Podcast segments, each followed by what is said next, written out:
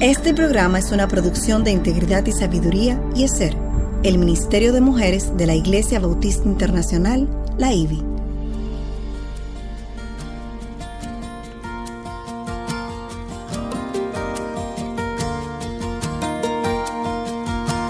Engañosa es la gracia y vana la hermosura. La mujer que teme al Señor, esa será alabada.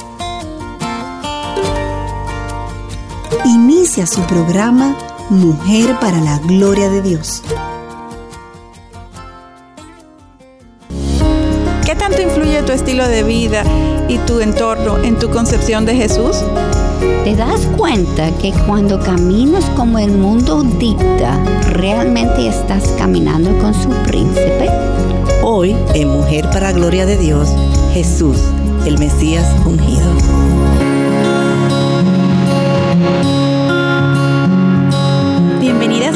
Para la Gloria de Dios, quien les habla Aileen Pagante Salcedo, Katy Geraldi de Núñez. ¿Cómo estás, Katy? Muy bien, ¿y ustedes? Hola, hola, ¿cómo están las dos? Mayra Beltrán de Ortiz. Mayra Beltrán de Ortiz. ¿Cómo estás, Yo Mayra? estoy muy bien, gracias a Dios, Aileen. Qué bueno. Muy contentas de estar aquí nueva vez en Mujer para la Gloria de Dios, una producción del Ministerio de Ser de la Iglesia Bautista Internacional IBI y bajo la sombrilla del Ministerio de Integridad y Sabiduría. Y una vez más le damos las gracias por sintonizarnos y les invitamos a suscribirse al canal de YouTube de Integridad y Sabiduría, darle me gusta a este video y compartirlo con otras personas. Y el programa de hoy hemos titulado Jesús, el Mesías ungido. Y la pregunta que queremos hacernos hoy para introspección es, ¿qué tanto influye la cultura en tu concepción sobre Jesús? Ouch. bueno, para iniciar vamos a orar. Nuestro Señor y Salvador, te damos gracias. Gracias por otra oportunidad que has dado a las tres, Señor, para hablar en tu nombre, Señor. Es un privilegio que no merecemos, pero te damos gracias, Señor, Gracias. porque Amén. tú has dado a nosotras lo que nosotros necesitamos para, Sí, para Señor. estudiar y, y después para hasta enseñar. Y yo te pido, Señor, que todo lo que hacemos hoy será en exactamente lo que tú quieres de que hablamos y manténganos sin error, Señor. Amén. Y Así, abre Señor. las mentes a cualquiera que va a oír ese mensaje, incluyendo Amén. a nosotras, Amén. para que podamos conocerte más. Amén. Gracias. Te lo pedimos en el nombre de Jesús. Amén, amén. Amén. Eh, como recordarán, estamos en una nueva serie, Jesús, una vida única. Y como vimos en este primer programa que, es- que ya tuvimos, hasta los discípulos estaban cuestionándose, ¿quién es este hombre que hasta los vientos y el mar le obedecen? Sí, y una reacción similar también ocurrió a Aileen y Katy. Cuando Jesús entró y comenzó a enseñar en la sinagoga de su pueblo, en Nazaret, que era el lugar donde él se crió. La gente allí preguntaba, ¿pero dónde obtuvo este tal sabiduría? ¿Cómo hace tales milagros? ¿Pero no es este el carpintero, el hijo de María y hermano de Jacobo, José, Judas y Simón? Y se escandalizaban a causa de él. Y en vez de enorgullecerse porque uno de los suyos tenía tanto sa- sabiduría, le insultaban. Ujú. Oye, Bueno, eso sí, familiar, ¿eh? muy familiar. Sin embargo, Lucas capítulo 2, versículo 52 nos dice que Jesús se ganó el respeto del pueblo, creciendo Claro. en sabiduría, en estatura y en gracia. Amén. Y el versículo 47 del mismo capítulo describe su extraordinaria capacidad de entender y exponer las escrituras, dejando a todos asombrados dado su entendimiento y sus respuestas. Así sí, yo me imagino. Y yo me imagino que muchos de los allí presentes habían compartido con Jesús eh, mientras este crecía, porque como Sí. mencionaba, esta era su área, era- esta era su gente, como diríamos, y sabían que este no había recibido ninguna instrucción especial Así por es. parte de ningún rabí, sino que había crecido como un muchacho ordinario, eh, sencillo. Y, y esto de, de- de educación no había llegado a gran niveles como hubiera sido una maestría si hubiera recibido esta educación de un rabí. Él fue simplemente un carpintero de una familia humilde.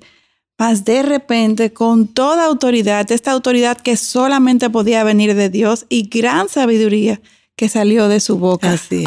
de Dios. Es, solamente, solamente. través huele de- a Dios. Así es, y después que Jesús partió de su pueblo, comenzaron a difundirse los milagros y enseñanzas que compartió donde quiera que iba, como es natural.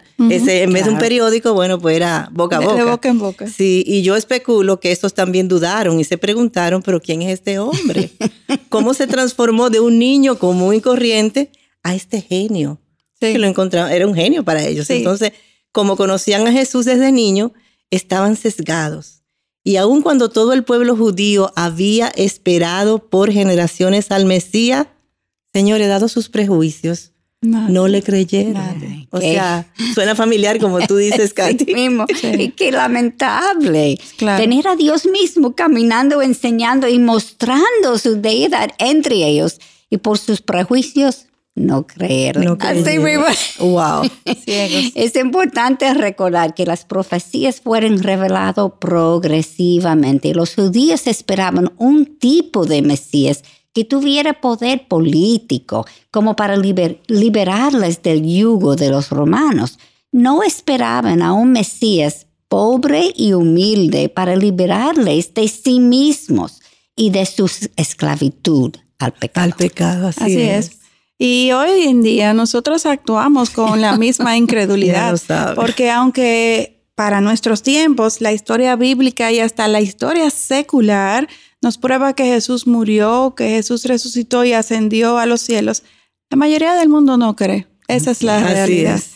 Y más eh, por su gracia, el Señor ha iluminado a algunos de nosotros para que podamos ver la deidad de Jesús, para que podamos aceptarles a Él como el Hijo de Dios. Y no sé cuántas veces he escuchado a algunos cuestionar la existencia de Dios basado en sus propios estereotipos, en sus propios eh, prejuicios y queriendo encajar en un abordaje humanista a un Dios infinito, a un Dios que, que no es, que, es imposible contenerlo exacto, en, nuestra mente humana.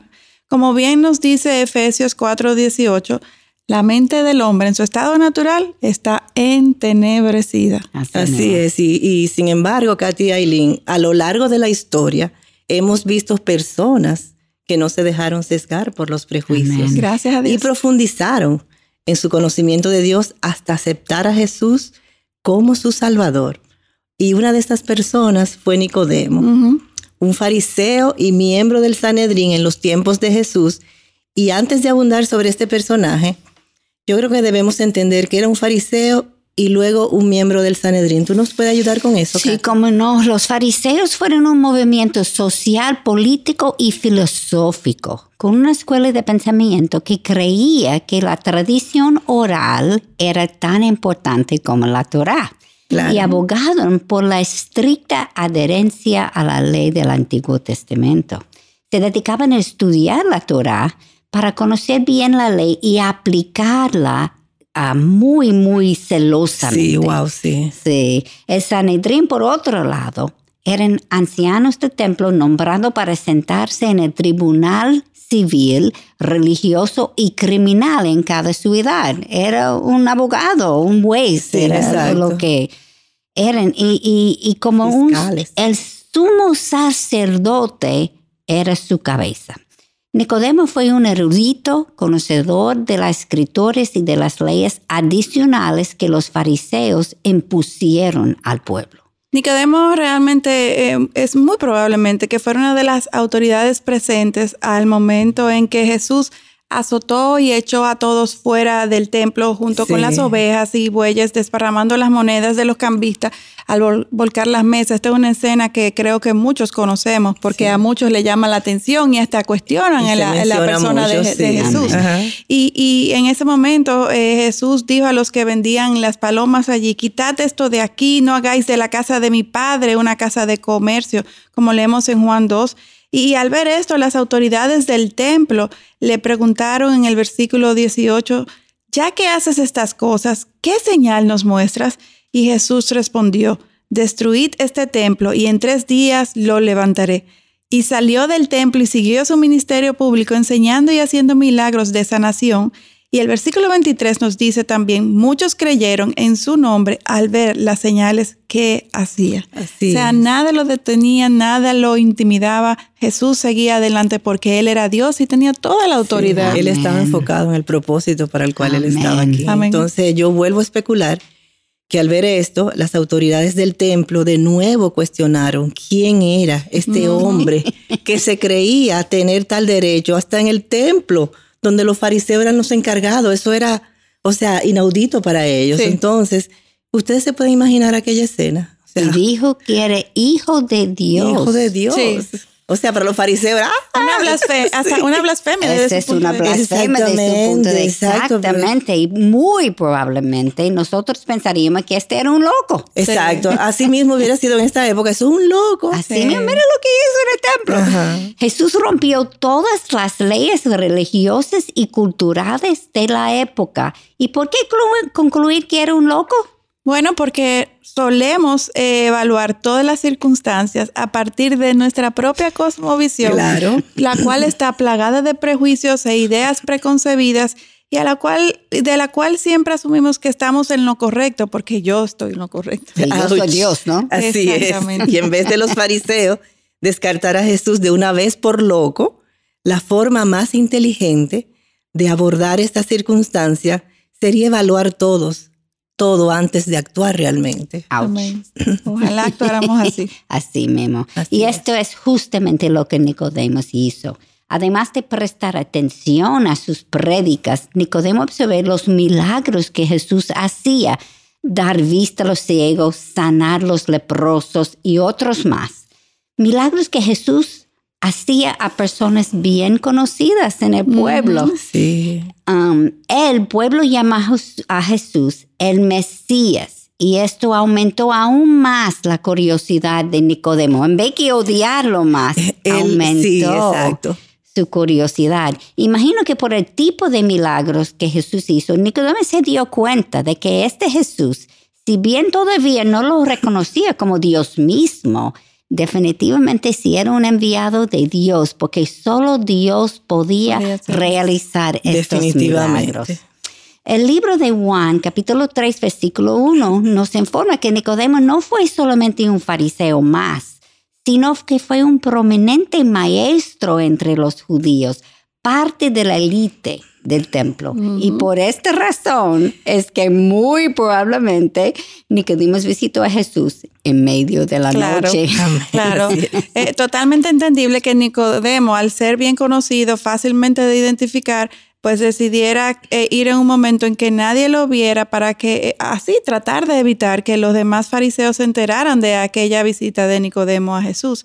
Él sabía muy bien el rechazo que tenían los fariseos hacia Jesús. Así es. Nicodemo entonces reconoce ante Jesús que al menos de que Dios estuviera de su parte, nadie podía hacer tales milagros y señales como Jesús las hacía.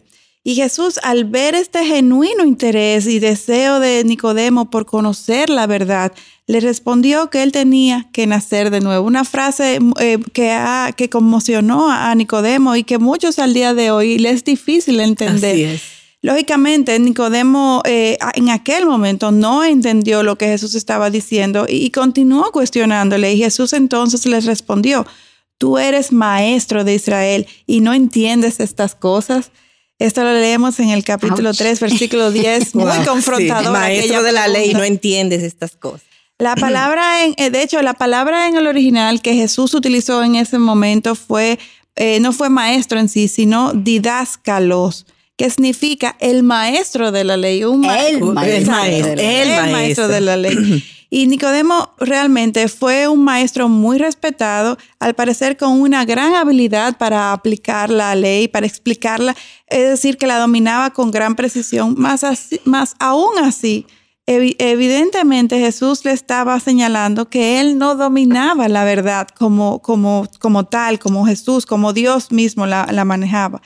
Sin embargo, Nicodemo no, no se amedrentó, él fue diligente en conocer esta verdad, aun cuando tuvo que arriesgarse, porque definitivamente lo que estaba haciendo le, le- le ponía en una situación incómoda y de, y de riesgo. Y en- también muy importante admitir que él podía estar Así es. equivocado, lo que Así la es. mayoría de los fariseos no, no se Nunca. atrevieron a hacer. Y eso es muy común en líderes. Claro Así que No es. debe pasar, pero, eso Pero lo es que muy común, así ocurre. es. Así es. De hecho, al escucharte mencionar eso, me recuerdo de nuestra querida Lili, que dice un tip. Si estás en una posición de liderazgo y alguna de las ovejas, alguna de las personas que te ha tocado eh, dirigir, te viene señalando cualquier cosa, ora, no lo desestimes desde la primera. Amén. Reflexiona como hizo Nicodemo. Enfatiza Esa en debe buscar la ser la verdad. actitud realmente. Mansa y humilde y, y es la que Dios quiere que tengamos porque definitivamente nosotros no controlamos, no, no dominamos toda la verdad no, como, solamente Dios. Jesús lo pudo hacer. En fin, las acciones de Jesús contradecían muchas creencias y leyes judías, es cierto.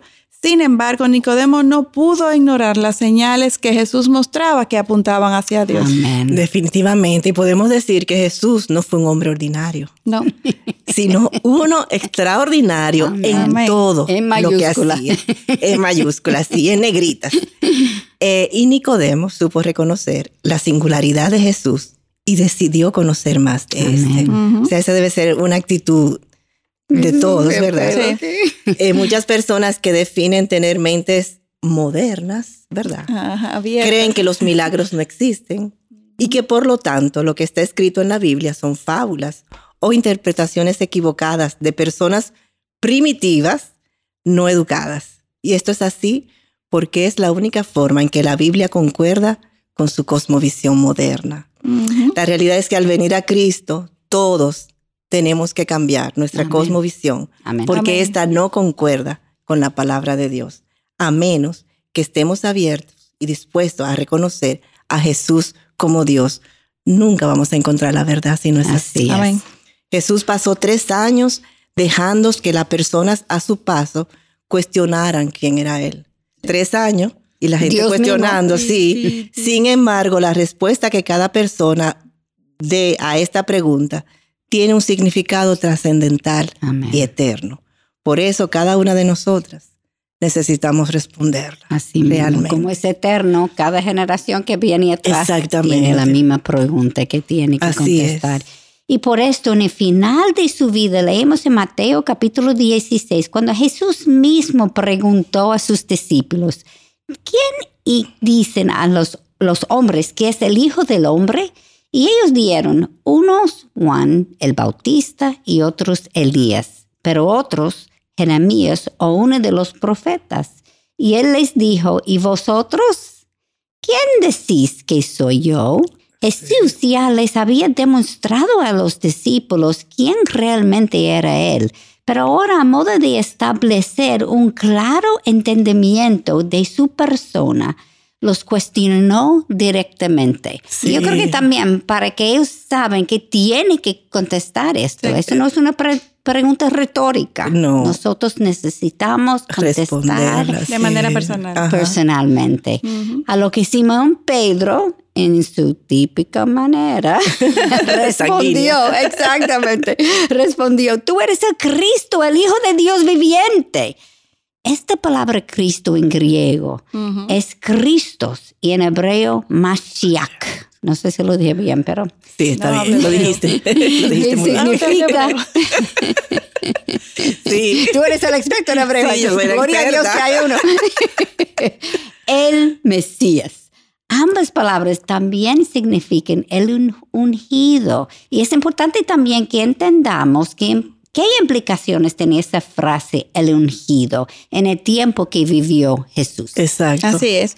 Eh, cuando el pueblo judío quería reconocer, honrar a una persona, se hacía una ceremonia en donde se vertía una pequeña cantidad de aceite sobre la cabeza de esta persona y este era un acto de honra hacia esta persona que estaba siendo reconocida y se hacía por diferentes razones, como un héroe que regresaba de la guerra eh, o un militar que había obtenido una victoria en una batalla o para comisionar a algún líder. Eh, eh, el punto es que era para reconocer a alguien que había hecho algo, que tenía una trayectoria, que, que era... Algo excepcional. Exactamente, Exacto. dentro, de, dentro del pueblo.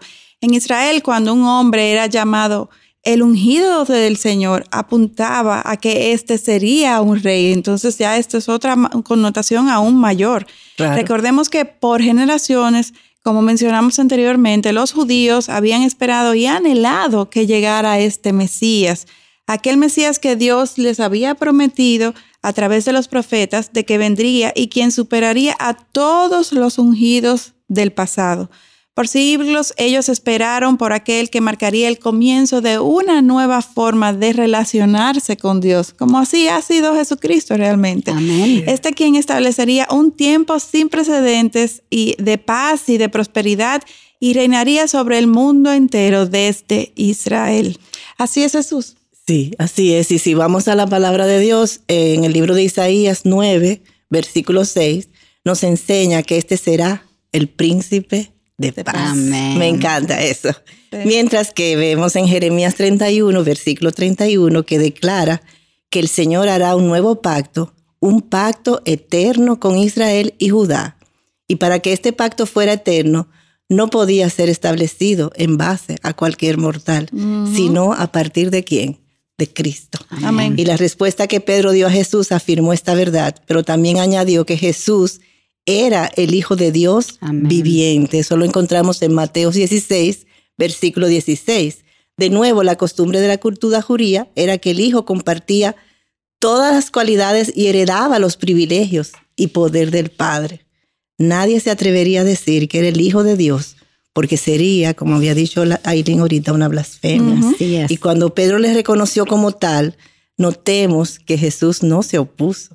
Solamente alguien que poseyera las cualidades, los poderes divinos y la autoridad divina, era alguien digno de ser llamado el Hijo de Dios. Y con su afirmación, Pedro estaba diciendo además que Jesús era digno de adoración. Y Jesús lo aceptó y hasta pronunció una bendición sobre Pedro. Y leemos la respuesta de Jesús a Pedro en Mateo, el mismo capítulo 16, pero el siguiente versículo 17. Bienaventurado eres, Simón, hijo de Jonás, porque esto no te lo reveló carne y sangre, sino mi Padre que está en los cielos. Aun cuando Jesús progresivamente fue revelándose a sus discípulos, tal nivel de entendimiento acerca de la persona de Jesús solo fue posible dada la intervención divina. Amén. Así es. Recordemos que los discípulos no tuvieron acceso a la revelación completa dada en la Biblia, como nosotros que sí la tenemos hoy. Jesús enseñó a los discípulos a caminar por fe y no por vista. Así como también Él quiere que caminemos nosotras también. Amén. Dios hace crecer nuestra fe así como lo hizo con los discípulos y como lo ha hecho a través de todas las generaciones. Así es. Termina. Terminamos este programa. ¿Tú querías decir algo? Sí. Quería resaltar que, que aunque eh, cada temperamento tiene sus fortalezas y debilidades, no necesitamos todo, porque esta declaración que hizo Pedro fue contundente, así como sanguíneo y, impetuoso como, como lo hizo, como era eh, eh, su, forma, es, en ese momento fue trascendental lo que dijo, de forma tal que no solo Jesús lo aprobó, hasta lo bendijo. Y quiero resaltar eso, porque si bien tenemos que modelar nuestro carácter, nuestro pecado, a la forma de Dios, pues también nuestros caracteres tienen fortaleza que podemos usar en pos del Evangelio evangelio para, la, para el crecimiento de su, de su reino aquí. y yo pensaba, Katy, cuando tú decías que Jesús quiere que caminemos por fe y no por vista, ¿por qué será que nosotros tenemos que hablar a nuestra alma diariamente? cuando estamos en medio de una circunstancia. O sea, porque... Exacto, recordarnos eso y hablar, hablarnos verdad porque caminamos por, o sea, por vista, por lo que estamos viendo. Y es eh, una verdad muy importante. Amén. Eso es lo natural. Entonces nosotros tenemos que aprender a caminar. Exactamente. Y aplicarlo, aplicarlo. Aplicarlo, diariamente, diariamente. Bueno, terminamos este programa con esta verdad retumbando en nuestras mentes. Dios está formándonos a su imagen. Jesús es tan asombroso que pudiéramos seguir hablando el resto del día sobre todas las cualidades que lo hacen único. Por eso no nos conformemos con solamente leer la Biblia, sino también estudiemos su contenido. Y luego meditamos, gracias, y aplicamos lo que hemos aprendido. A profundizar en la, en la enseñanza de la Biblia, siempre encontraremos mucho más de lo que es inicialmente pensamos. Amén, Amén, definitivamente. Y si se han quedado con alguna pregunta, algún comentario que quisieran compartir con nosotros, no duden en escribirnos eh, sobre los temas que estamos tratando, cualquier petición de oración y consulta puntual. Recuerden siempre que estamos aquí para ustedes, para compartir lo que por gracia hemos recibido. Y muy importante para concluir, nunca olviden orar por el programa de Mujer para la Gloria de Dios y realmente por cualquier iniciativa, por compartir el Evangelio. Definitivamente eh, necesitamos de su prote- protección, vivimos en un mundo hostil. Amén. Amén, Y su sabiduría. Amén. Muchas necesitamos. Les esperamos en nuestro próximo encuentro. Dios adelante. Amén. Hasta la próxima. Bye.